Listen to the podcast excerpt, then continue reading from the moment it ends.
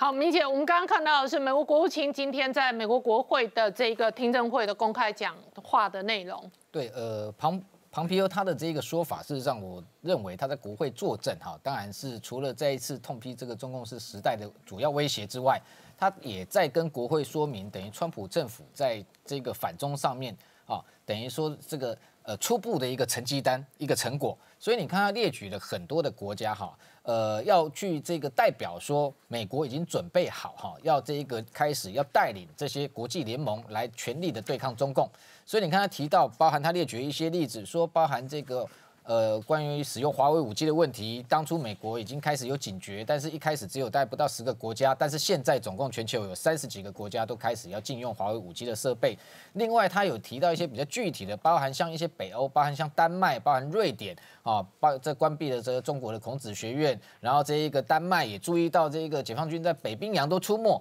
哦，那这样子一个全球。这个中国对这个中共对全球的威胁，很多的国家慢慢都感受到。那同时，他也提到，这个印度也开始禁用哈这个呃一百零六种这 A P P 的中国城市哈。那美日印澳啊进行在南海的这一个联合军演，他都这个一一的罗列出来，表示说川普政府在这个对抗中共上面有一个高度的一个决心，然后也有一个很。这个明显的成果，那也相信说未来哦这样的一个全球反共的一个联盟，应该会这一个越来越大、越庞大，然后对这个中共的一个反制作为会越来越有效。那另外他也特特别同时提到，包含香港问题、包含台湾问题。那台湾问题，他当然这个向国会等于再次重申说要履行对台的安全的这个承诺跟保证。然后这个包含中间内容，包含对台军售，也支持台湾参加这个所谓的国际的组织的活动，然后确保台湾人民哈能够这个维护自己。的这样的一个民主自由的一个体制哈，那同时间除了庞皮欧在这样的一个再一次宣示这一个反共哦反中共的这个决心之外，这个美国的这个民调中心哈有一个这个皮尤研究中心哈，呃很这个时间点很巧的，他也公布了一份最新的民调，特别是中间对于美国人。啊，近期对中国的一个好感度跟印象的一个统计哈，那中间这个呃，美国对于这个中国在武汉特别武汉肺炎之后哈的一些相关的一个举动跟措施哦，这种这个反感的程度不断的爬升哈，那到现在为止有百分之七十三的美国人对中国是不具备好感的哈，那这个特别是肺炎爆发之后，那中国在处理肺炎的这个态度跟政策上面，让美国人哈以。升高了六趴的这样的一个状况哈，那对中国感觉哈，这非常的不舒服。那同时哦，它的把时间拉长，如果回到两年前跟现在做对比哦，两年来哈，这个美国对中国人的这个反感的程度，这个升高了将近百分之二十六。那同时间，另外一个德国的智库哦，也在做针对。这个欧洲的部分对于所谓中国的这个好感度的一个这个比较，那中间比较特殊的是说，因为大概两三个月前我们看到哈，事实上呃德国内部的一份民调曾经公布哈，那时候这个德国对于这个中国的好感度哈超过美国，那这是因为当然是美德关系哦，呃先前一些出一些这个交恶的状况啊，不过他这一份这个德国智库最新公布的民调哈，中间也显示跟刚刚庞皮有讲的有雷同之处哦，中间包含这一个整个平均下来他。调查将近十个欧洲国家啊，百分之四十八哦，对于这一个中国的印象都是开始恶化的。那中间最明显的就是丹麦。然后瑞典，然后比较特殊的是法国哈，法国的确，它现在这个因为疫情的关系，它对于这个在武汉肺炎之后对中国的好感度哈也开始恶化，有高达百分之六十二的人都认为中国在这个疫情上面处理不好。那同时间比较特殊的是说，德国原本先前当然呃，他对于这个几次民调下来，对川普政府哈基本上没有太大的好感，那反而哈因为这个梅克尔政府被视为说比较相对亲中，所以对中国的好感是提升的。不过在这一份最新的民调里面也显示说有。百分之四十八啊，这样的一个算是将近五成的比例的德国人也认为，这一个对中国的好感慢慢的消失，而且甚至百分高达百分之七十一都认同说，中国的确在处理这个肺炎的这个过程中，那招致全球这样的一个很大的灾难上面的一个态度哈，事实上大家感觉都是不好的哈。那整体上来讲，就是说整个一个。呃，美国这个主导，然后率领的这样的一个全球的一个所谓对中共进行所谓的包围也好，对于它进行反制也好，那甚至未来不排除进一步要推翻所谓的中共哈的统治这样的一个策略下，我们看到它的这一个呃进展的速度非常快，然后这样的一个变化事实上已经开始在成型。那所以回到这个亚太、印太地区来看，近期美中之间在这个区块的这个军事角力还是持续在进行。不过我们观察到这。一个星期以来哦，除了美国的军机，当然我们这两每天几乎看到，那今天又有这个 P 八 A 二反潜机 K C E 三五加油机又接近中国广东九十六公里哈，持续在做这样的一个呃这个侦察威慑的一个动作。不过解放军这一个星期的动作，我观察是有持续加大。那除了先前他在这一个渤海湾进行所谓零五五的这种一点二万级的这个最新的驱逐舰上面的一个实弹射击，那对岸进行所谓的暗轰之外，那昨天这个中国国防部他又主动公布，这也非常少见哈。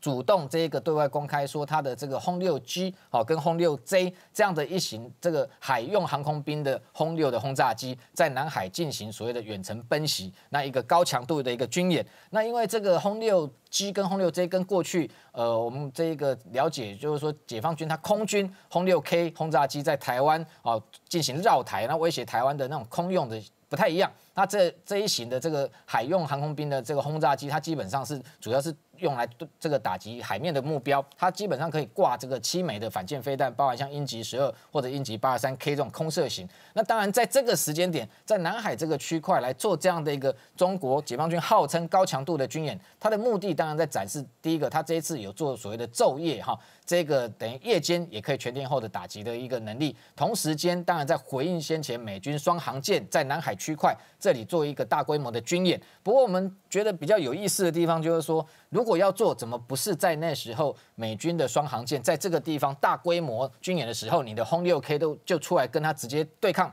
而是在选择在时间在半个月之后，而且它的这一个所谓对海涉及的区域，也可能只是在雷州半岛以西那一个比较靠它沿海的部分，并没有真正可能延伸到所谓的整个南海的区域去进行所谓的演习跟打击。所以回到这个这个中美之间目前军事对峙的一个本质上来看，我们会观察解放军看起来还是在避免跟美国直接对抗，而且跟美国有一点敌进我退啊，那敌退我进玩这个躲猫猫捉迷藏的味道。为什么？因为双航舰中间的其实其中一艘这个尼米兹号航母，它已经这个前进到这个中东去，它先前跟美。美印之间在这个孟加拉湾联合军演完之外，他就后来这个结束之后到中东去接接任另外一支航母战斗群，叫艾森豪号。那艾森豪号因为已经在那部署了好几个月，所以他回去换防。那在那之前，他这一支航母舰队可能会定在这个中东。那也就是说，亚太地区现在只剩下雷根号一支航母舰队在这个菲律宾以东。那接下来，因为八月中这个环太平洋军演即将进行，雷根号可能也会去这一个比较接近夏威夷的海域。所以在这个时间点，你看到解放军又开始这个露出头头来，那开始在利用说美国航母舰队不在亚太区域的这个情况之下，开始把它的这个军演的强度逐渐的提升。不过，我觉得整体上来讲，就是说未来在这一个区块。美军它还是有空中替代兵力，它今天航母不在的话，它 B one B 轰炸机、B 五十轰炸机还是会持续来用取代它航母在这个地方的对中国的一个战略上的一个威慑。不过双方你来我往的状况，我相信还是会持续升温跟继续。好，我们稍后再回来。昨天呢，科技四大巨头都被抓到国会哦，去这一个回应。那昨天对于台湾来讲，有一个非常重要的法案，叫做《防止台湾遭入侵法》。这个法案正式提案，这个法案的进程，当然也绝对影响到台海跟台湾的这个国防安全。虽然它还在提案的阶段，但是这一件事情绝对是对台湾非常重要的事情。嗯，它不是只有说台湾的地位得到大幅的强调，而且是在全面抗中的这个火车上面，这个提案的进度可能可快可慢。嗯，比如说香港自治法，其实在两个月。半个两个月中间就已经生效了，嗯，所以而且我们必须要从它的整个政治背景看，说这件事情有多么不容易。那美国这件事情不是一个单一的动作，美国其实在一连串的挺台措施中间都非常的非常具体。其实，在同一个时间，那个贾德纳议员也提出来一个说，希望美国的贸易代表能够开始跟。啊，台湾进行有意义的美台贸易谈判，对，而且国防授权法刚刚才通过，要邀请台湾参加环太军演，而且美国不断用侦察机在实际上在侦测其定位中国的军事措施，所以那个讯号是说，美国如果要开战，其实已经做好准备，而且从法律上它也是非常不容易，因为我们很少看到说国会对于单一事件要预先授权，这个上次的回溯就是二零零一年的反恐战争，而且其实。三月的时候，美国国会才拉住川普的手，说你不可以没有我们的授权去跟伊朗进行战争。嗯，所以我们要看一下它的内容，它内容其实行动性的，它是有动作的，它有三个 trigger，它扣扳机。什么情况下美国会对于台海有事会进行介入，会进行武装的呃准备呢？第一个是说，如果中国的解放军侵入侵略台湾，这是第一个。第二件事情是说，如果台湾有效管辖的领土受到中国军队的侵略，嗯，第三个是人，如果台湾的人，包括军人，包括平民，如果有死亡，或者是有可能立即面对受伤或者死亡的话，美国也会介入。所以三个关键字：攻击。领土跟人，嗯，那我们必须要看到说，对，这里头的定义，我觉得也确实有讨论的空间。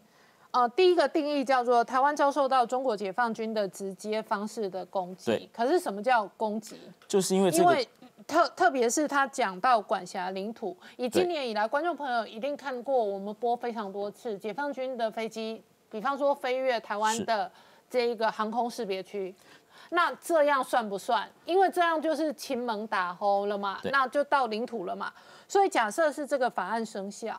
光是这样，那可能都足以让这个总统直接授权这个军方直接做武力的这一个呃动武或者出兵嘛。其实它很具体，正是因为攻击这件事情不够，所以要讲领土。它。关键在于说是台湾现在有效管辖的领土。对，台湾有效管辖领土现在是台湾、澎湖、金门、马祖、东沙岛、太平岛。嗯，所以不是只有台澎而已。而且不止领土啊，比方说台海中线，那解放军的飞机、战斗机飞过中线算不算？现在换要算，他说要侵略，而且是 territory，territory 是指土，嗯，海空不算，嗯，领海可能算，但是要侵略，嗯，所以可能两个情况，我举两个例子就会具体，比如说。中国去夺东沙岛或是夺太平岛，美国就可能用军事武力去把它的南海的岛礁上面军事设施炸掉。OK，比如说中国对金马发动炮战，嗯，美国就可能对于它的沿海设施的军事设备把它炸掉。OK，这就是所谓的领土受到侵略。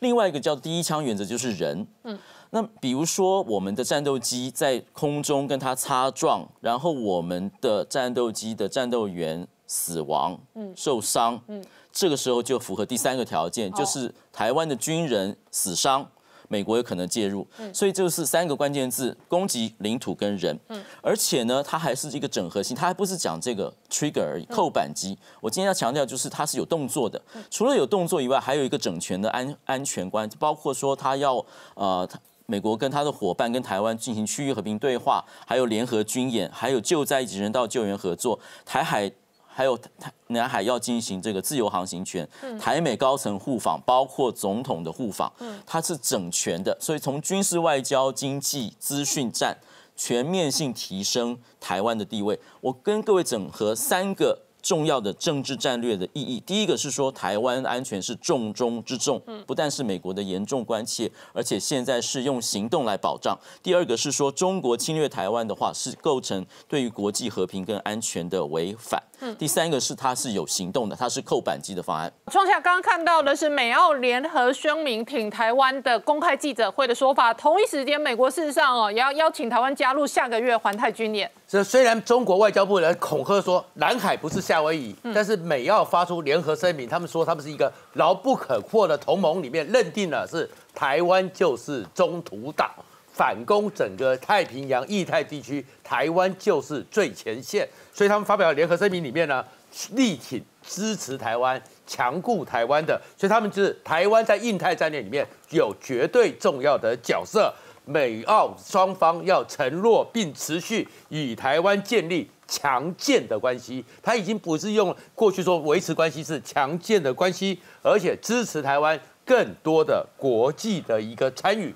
而在这个一个状况里面呢，美国呢更实际的动作里面表达了对台湾的实质的参与，就是我们的驻美调美肖美琴已经到了美国了。到了美国之后，国务院很特例的。直接抛出了推文，肖美琴和亚太驻金士达伟已经见面了，两个人一个照片。在过去的时候，我们很多驻美代表去到美国之后，什么时候能够进到国务院，都还有一段时间。没想到肖美琴一到，直接就进去了，直接把照片给出来了。而且不要国务院还是想说，这个是史上台美最强健的关系，而这样最强健关系里面呢，还要更有军事和未来外交动作上的一个确保。所以呢，他们不是要有提案吗？国会里面要提案说预防台湾被侵略吗？更开出了明显的三个条件。哪三个条件呢？第一个，解放军如果你直接攻击台湾，授权美国总统直接反击；第二个，解放军如果侵犯台湾所管辖的领土。授权美国总统直接反击，这里一面意思就是，先前有人还讲说，那太平岛、东沙岛要不要算？那现在太平岛、东沙岛是不是台湾直接管辖？是的，所以你也不准去侵犯。第三个，你在海上、在领海上或在公海上对台湾人侵犯也不行。如果台湾的军民生命受到了威胁、杀害。或者是可能的胁迫，比如说你包围了我们一艘船舰，把他们当成人质，美国都认为这是中国挑衅的行为，也要直接的可以授权总统采取军事行动，而且后面呢还做了一个建议，这个建议就已经是往准建交关系走了，建议根据台湾旅行法，台湾呢总统可以去访问美国，或者是而且进到华盛顿，或者是美国的国务卿。或者总统来访问台湾，当这样一个高层就互访，就像四十八年前尼克森去了北京之后建交的起点。所以美国对于挺台湾、对于打击中国这个态度是越来越明确。那当然这种明确里面，那全世界也就比较担心，一些中国的外围学者就开始向 BBC、向全世界讲说，会不会这样子促使习近平以台湾为变成他的第一目标？台湾会不会因此而陷入军事上的危机？不过呢，后面的看法是，当美国表达这个态度的时候，真的南海不会是夏威夷，而台湾很可能就是美国的中途岛。好，那我请教一下志胜哦，外界确实观察整个七月份南海的局势哦，快速的变化。那美国内部，我包含班农在网络上的影片呢，有一些对中国对南海强烈鹰派的，都这一个成天在网络上嘴说美军什么时候要拆中国在南海的岛礁，讲的好像在拆违建一样。所以事实上，南海确实是美中军事冲突当中一个非常重要的核心战场。是南海基本上可以被预期是美中，特别是川普十一月选举前一个最重要可能产生军事摩擦的热点。嗯，因为美国在南海哦，它其实主张的最重要是航行自由。嗯，哦，那刚刚讲班农主张拆这些岛，这些所谓的吹岛礁，为什么？那是人工岛礁，对，那不符合所谓的国际海洋法，也不符合当年这个仲裁的结果，这些是不承认的。嗯，所以美国确实哦。呃，有这种主张，认为这种你既然是人工岛礁，不被国际海洋法承认，我当然可以去去去去去拆除你啊，然后去挑战你。所以，为什么南海被认为是未来二零二零年下半年哦最重要的热点之一哦？特别是美国跟中国可能产生军事摩擦的热点。但是，除了南海之外，台湾也有不少学者议论哦，可能是美中另外一个对抗的热点。哦，那台湾之所以会被认为就是对抗的热点之一，这是要从中国的角度来看。嗯，中国现在习近平哦内忧外患哦，被美国打的这个等于是抱头鼠窜，然后中国内部又一大堆这个从洪水到经济到现在连粮食都有问题的情况之下，会不会拿着台湾来出气？嗯，所以也有传出说，哎，美台是不是有可能建交？哦，被作为川普来面对中国的最重要的一个旗子之一哦。那这时候，《环球时报》我跟你讲，《环球时报》平常都这个大声嚷嚷哦，绝对对这个美帝是毫不留情的。在这件事情上面，哎，居然态度上面大幅转变。嗯，他说啊，对啦，川普哦，虽然有可能这个美对主张美台建交，但是可能性极小，我们不用担心，我们不用害怕。哦，那是不是这样子？哦。到底南海跟台湾这两个热点哦，其实很简单的概念。如果是南海发生冲突，基本上是美国极力的去升高这样子的一个冲突摩擦，要来施压中国。那如果是台海发生冲突，更多的可能性是什么？更多的可能是中国他已经受不了，要内忧外，要要出口转内销。但是美台关系的转折，其实不见得是建交。我们从三个层面来看，嗯，一九七九年中美建交的三个条件叫做建交。呃，废约，嗯，跟撤军，哦，那我们来看现在台美关系。当然，台美要建交还有一段路要走，但是台美关系的正常化，刚刚讲到肖美琴，哦，她七月二十八号到华府旅行，不是只有拍了这张照片而已。这张照片有一个最重要的特点，是她进到了国务院，嗯，哦，跟这个东亚呃这个亚太驻青来做合合照。这件事情在奥巴马时代是不可能发生的，但是在川普政府当中。才在七月十三号高硕泰要离开的时候，才进了国务院哦，跟这个呃东亚中心去说 say say goodbye。然后七月二十八号，肖美群履新的第二天哦，就又到了国务院进去里面哦，这个是过去从来没有的，这代表什么？台美关系官方正常化的升级又再度升级。嗯，你说它不是建交，但是关系的正常化再度的要进，更接近所谓当时蔡英文总统在一月份接见的时候讲的全球合作伙伴关系。嗯，所以你看，从建交这个面向哦，台美之间走向正常化的路径越来越强，哦，越来越要进。然后从一九七九年，中共最担心的什么废约，当时是指一九五四年的中美共同防御条约。哦，那我们撇撇开中美共同防御条约不讲，你要想想看，从二零一八年、二零一九年这两年当中，美国跟台湾有四个大的哦重要的这种呃条约的建立，包括了台湾关系法哦，包括了这个二零一九年的国防授权法案哦，包括了台北法案哦等等之类的这些法案，从呃参与国际组织的支持哦，从对台湾官方访美的支持哦，对。这个军售的常态化，这些东西都已经让打破了原来一九七九年中美建交当时对中国的一个承诺。嗯，所以事实上，台湾跟美国的关系已经走向准主权化跟正常化的一个区块。嗯，这个是在呃这个约的部分。那最重要，刚刚讲撤军。嗯，哦，台湾跟美国现在的这种军事合作关系哦，大家现在 focus 在环太军演。我基本上赞成环太军演。第一，今年要参加。以观察员的时间可能有点赶，嗯，但是实质的合作一直都存在。那更重要的是，在这一次的美国的众议院的这个呃外委会的主席 Yoho，他提出来刚刚讲的这种新的呃防止台湾入侵法案里面动武三条件，这很重要一个概念。把原来 TRA 台湾关系法里面讲的是什么？台湾抓非和平手段，美国要美国要这个介入。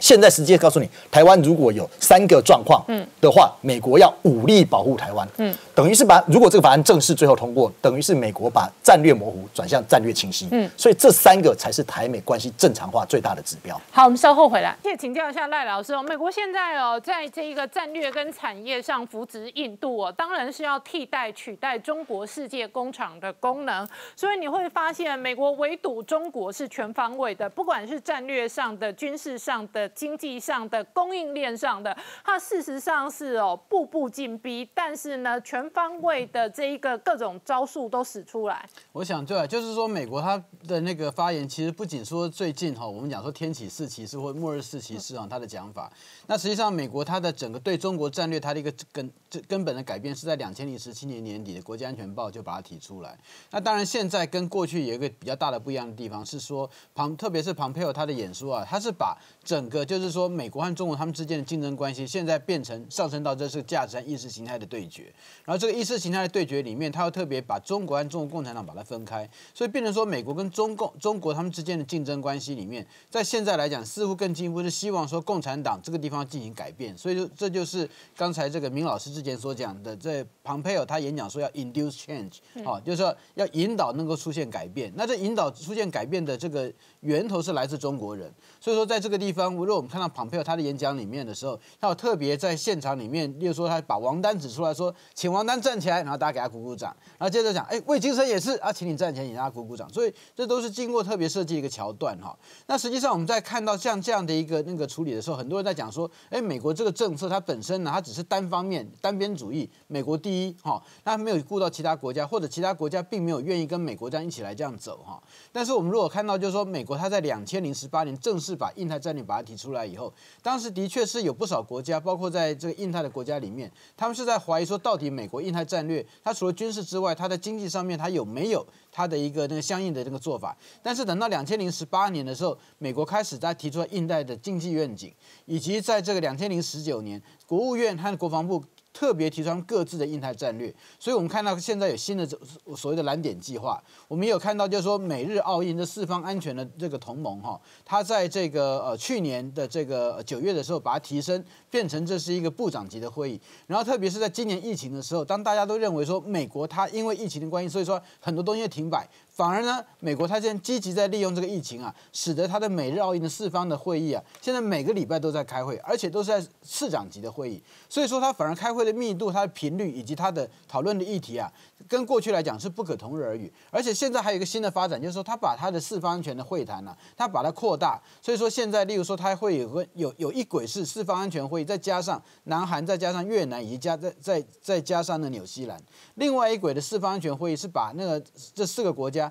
再加上南，再加上以色列和巴西。好，那这里面讨论讨论的有的是区域安全，有的是有关疫情的这个国际处理问题。那刚好又是在中国，他在对香港的国安法提出之后呢，英国现在非常生气，因为英国它是直接的受害者，所以英国他就领先带着五眼联盟，先是对香港这边在操作，但同时美国他和英国开始也是因为说中国它香港的国安法表示了。中中国，它现在有意要跟全世界脱钩，所以刚才那明老师讲说，美国不想跟中国脱钩，虽然说美国可能要降低中国它影响力影影响力的比重，但是美国并没有要完全脱钩。但是中国现在认为说，他美国现在打他了，所以我开始要跟全世界脱钩。香港国安法就相当于让全世界发现了发现到说，中国现在有一个有意跟全世界脱钩的策略，所以说现在开始这个其他国家的那个合作，跟美国之间的那个说被美国说服进行印太战略的意愿就变得越来越强。那现在我们一个新的发展就是说，在印太来讲的话，出现新的我们讲说新的五四运动啊，五眼联盟再加上四方安全对话，但这中间有一些国家是重复的，所以说基本上是七个国家，美日澳印哈，然后再加上英国、加拿大、这个纽西兰和这个澳洲。对哦，那对，那有这七个国家。那除了这七个国家之外呢？当然，那个亚太的有一些像越南，或者是说其他国家，包括印尼，可能有一部分哈也愿意跟这个四方安全对话和这个印太战略进行合作。那现在这是一个新的发展。嗯。那如果说讲到欧洲这部分，实际上如果说就冷战来看的话，过去冷战的主要的战场是在欧洲，所以说很自然而然，北约、欧洲这些国家，他在跟美国合作对抗苏联的时候，意愿非常强烈。但是现在来讲呢，这整个战场就是说新的冷战战场是在印太这个区域，欧洲就毕毕竟离得很远，所以说美国它现在也是把欧洲当然这是一个从西边这个地方阻止中国扩张的一个重要侧翼，但是不期待它在这个地方它有扮演什么样很重要的安全角色。那北约在这个地方来讲，它可能会有新的角色来扮演，所以这是美国一个新的全球战略里面，在东边，在中国东边这个地方有印太战略，在中国西方那个地方，它第一个阻止就是说那个中国透过欧盟来获得更多的那个那个经济上面生存的那个利基，二方面也让北约它的力量开始进到这个印太这个地方来，所以这是我们看到是一个新的这个战略构图。好，我们稍后回来。彭向大哥，我们刚刚看到的是美国参议员的评论，他认为习近平把美国当敌人，那确实是呃这一个霸权之争，老二挑战老大。可是整个美国老大的内部现在所有氛围都是反中氛围。是的，这个有人以为说这个是川普个人的主张，或者川普他是一个啊、很疯狂的人，所以很疯狂的啊把美中关系啊搞到这个地步。但是实际上我们看最近这三年来，美国国会在参众两院啊，共和党跟民主党所有的所谓的有台法案，都是两党高度的共同支持。其实美国的两党啊，跟我们的两党有点像啊，我拉你后腿，你拉我后腿。但是为什么在所谓的有台的这个法案上面，在很多对于中共的这种啊、制裁也好，对于中共的一些的限制也好，这些法案方面高度一致，这代表什么？代表说今天美国人觉醒了，真的是中共这四十年来利用美国，利用了进入 WTO 的机会，不断的壮大自己。当初李光耀曾就曾经讲，中国不可能是一个柔和的所谓的霸权。果然，我们看到中共动辄以武力来恐吓啊，甚至于说他在这个建构了一个以他的导弹啊，特别是东风二十二十一 D 这一类的导弹啊，陆基型的导弹，建构了一个所谓的西太平洋的杀伤链，目标是谁？就是以美国的海军，以美军为对象，这是代表什么？就是把美国当敌人嘛。那么为什么说蓬佩奥现在不称习近平为国家主席为主席了呢？而而称他什么？而称他总书记，这代表什么意思？总书记是习近平在中共中国共产党里面的这个职称的角色。换言之，就是这个称呼代表了美国是把中共跟中国是分开来对待的。那么他所对待的，他所要这个对付的习近平，不是中国的国家主席，而是你是中国共产党的总书记。换言之，就是说，美国现在啊，为了要凸显他的这个打击面，他现在宣布了什么？所有你共产党员，你要进入美国，你要诚实的来登记，诚实的宣告你的共产党的身份，你要诚实的宣告你跟解放军有什么关系。这个看起来好像没什么，但实际上，这是代表什么？这代表说。美国是以共产党为主要的目标，美国一向是这样子啊，他对任何人的这个这个呃申请表啊，我们以前到美国读书的时候啊，随便你填，大家都觉得啊，美国人很好骗的。为什么？这就是庞佩奥所讲的，过去美国人是以信任为基础，然后再来查核。他说现在我们要颠倒过来，我们对于中国要以不信任为基础，嗯，来。再来进行对中共的查核。嗯，换言之就是说，我们看到这个中共他的行为准则是什么？不要以为它是中华文化啊，不要以为啊它是兄友弟恭啊，它是这个礼尚往来，不是的。你看中国，特别是中共所有的它的很多的运动、很多的措施，都是以战争的术语啊，譬如像说啊抗这个抗疫之战啊。等等的，都是以战争术语，都是以战争思维。换言之，就是说，指导他思维的什么？是《孙子兵法》，是这个各种的兵法。兵法是什么？兵者诡道也。所以我们讲的什么三十六计，认为三十六计说穿了都是骗人嘛，对不对啊？所以说，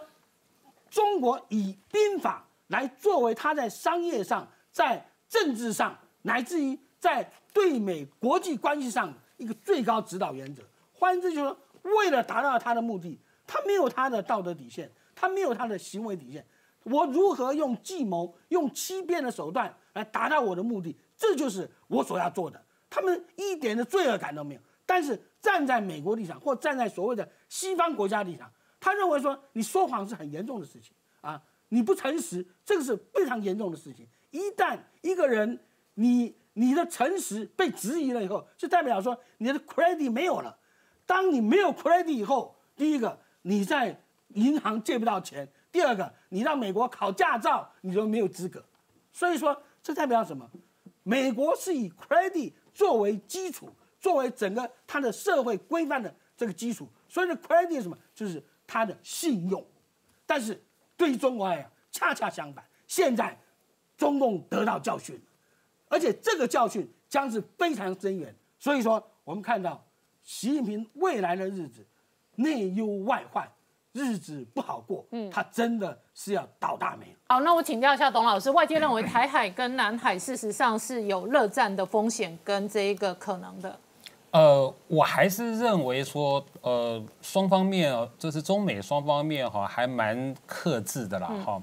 那现在我觉得，我上次讲过哈，我们应该回头看看川普总统，恐怕川普这边想要制造一场军事冲突的可能性哈正在升高。那最近这个呃美国的那个班农嘛哈，他不是说了一个呃这个美国的川普政府现在有个末日四骑士四骑士嘛哈，正在拟已经拟定好一个瓦解中共的完整的作战计划嘛哈。他说的就是美国国务卿蓬佩奥，哦，美国司法部长巴尔，美国的联邦调查局的局长瑞伊，嗯，啊，以及美国的国家安全顾问欧布莱特嘛，哈，那我们刚刚讨论了很多蓬佩奥的这个这个讲话嘛，哈，美国司法部哦，从二零一八年十一月启动这个中国行动计划，到今天二零一八年十一月到今天，已经起诉了超过五十个涉及到中国的间谍案，啊。美国的联邦调查局的局长呢？哈，最近也刚说，美国的这个 FBI 每十个小时要新哦开一个跟中国有关的反情报案件。那他早就讲过，美国 FBI 现在处理超过一半以上都跟中国有关嘛，哈。所以你看啊，这整套听起来哈，我觉得蛮有那个基督教精神的哦，那个那个末日四骑士啊。其实上一个哈讲这种类似的话的美国总统是雷根，嗯，川普他自己也说过，他非常崇拜雷根嘛。雷根曾经讲过哈，苏联就是一个邪恶帝国，要把它送进历史的灰烬里面。但是我我其实不认为，我我觉得班农的话不太对啦。呃，不指这末日是歧视啊，我们回头看看哈，美国的白宫经济顾问库德洛，美国的贸易代表赖海泽，美国的商务部长罗斯，美国的财政部长梅努钦，在打中国的这个这件事情上有少过啊？没少过啊？这个是经济上的四歧视啊。那么。我们也不能忘了，美国的国防部长他最近才刚刚公开的说，他在重整军力，对这个对亚洲呢要能够战而胜之。我们更不能忘了美国的副总统哈，这个潘斯，就是说我看起来啊，不只是四骑士啊，美国这个川普政府搞不好是二十四骑士，因为美国用全政府的力量在搞老共嘛。有趣的是哦，倒回来看哦，我在想这个中共的四骑士是谁？嗯。我赫然发现哦，习近平有两件事情哦，他是视若无睹的，假装他不存在的。第一件事情，大水灾，嗯，他好像哎，水中国水灾是不存在在习近平这个地方。第二个，中美的对抗全面的升级，在习近平这里好像是不存在的。所以我想了半天，这个中共的党内或政府所谓的反美式歧视，我还真难难的，还真难找出这这四个人。譬如说。这个好像啊，真的在反美的只有美国，呃，中共的外交部的发言人，连中共外交部长王毅都没有出来讲过什么狠话。嗯，好，我我更找不到其他人的。那刚才那个习近平呢，他到那个哦，这个这个他的那个讲话，他那个地点，还有他讲的内容哈，是非常有趣的。他去哪里呢？他去看了视频战争纪念馆嘛。嗯。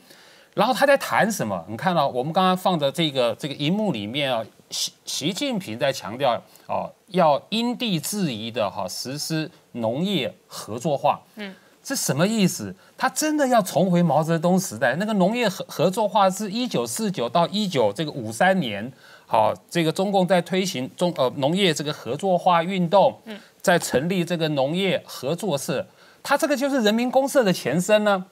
然后那个四平战争呢，就是指一九四六年的国共战争呢。所以看起来，他真的要把中国哈拖回这个这个解放前，拖回毛泽东的斗争的时代。好，我们稍后回来。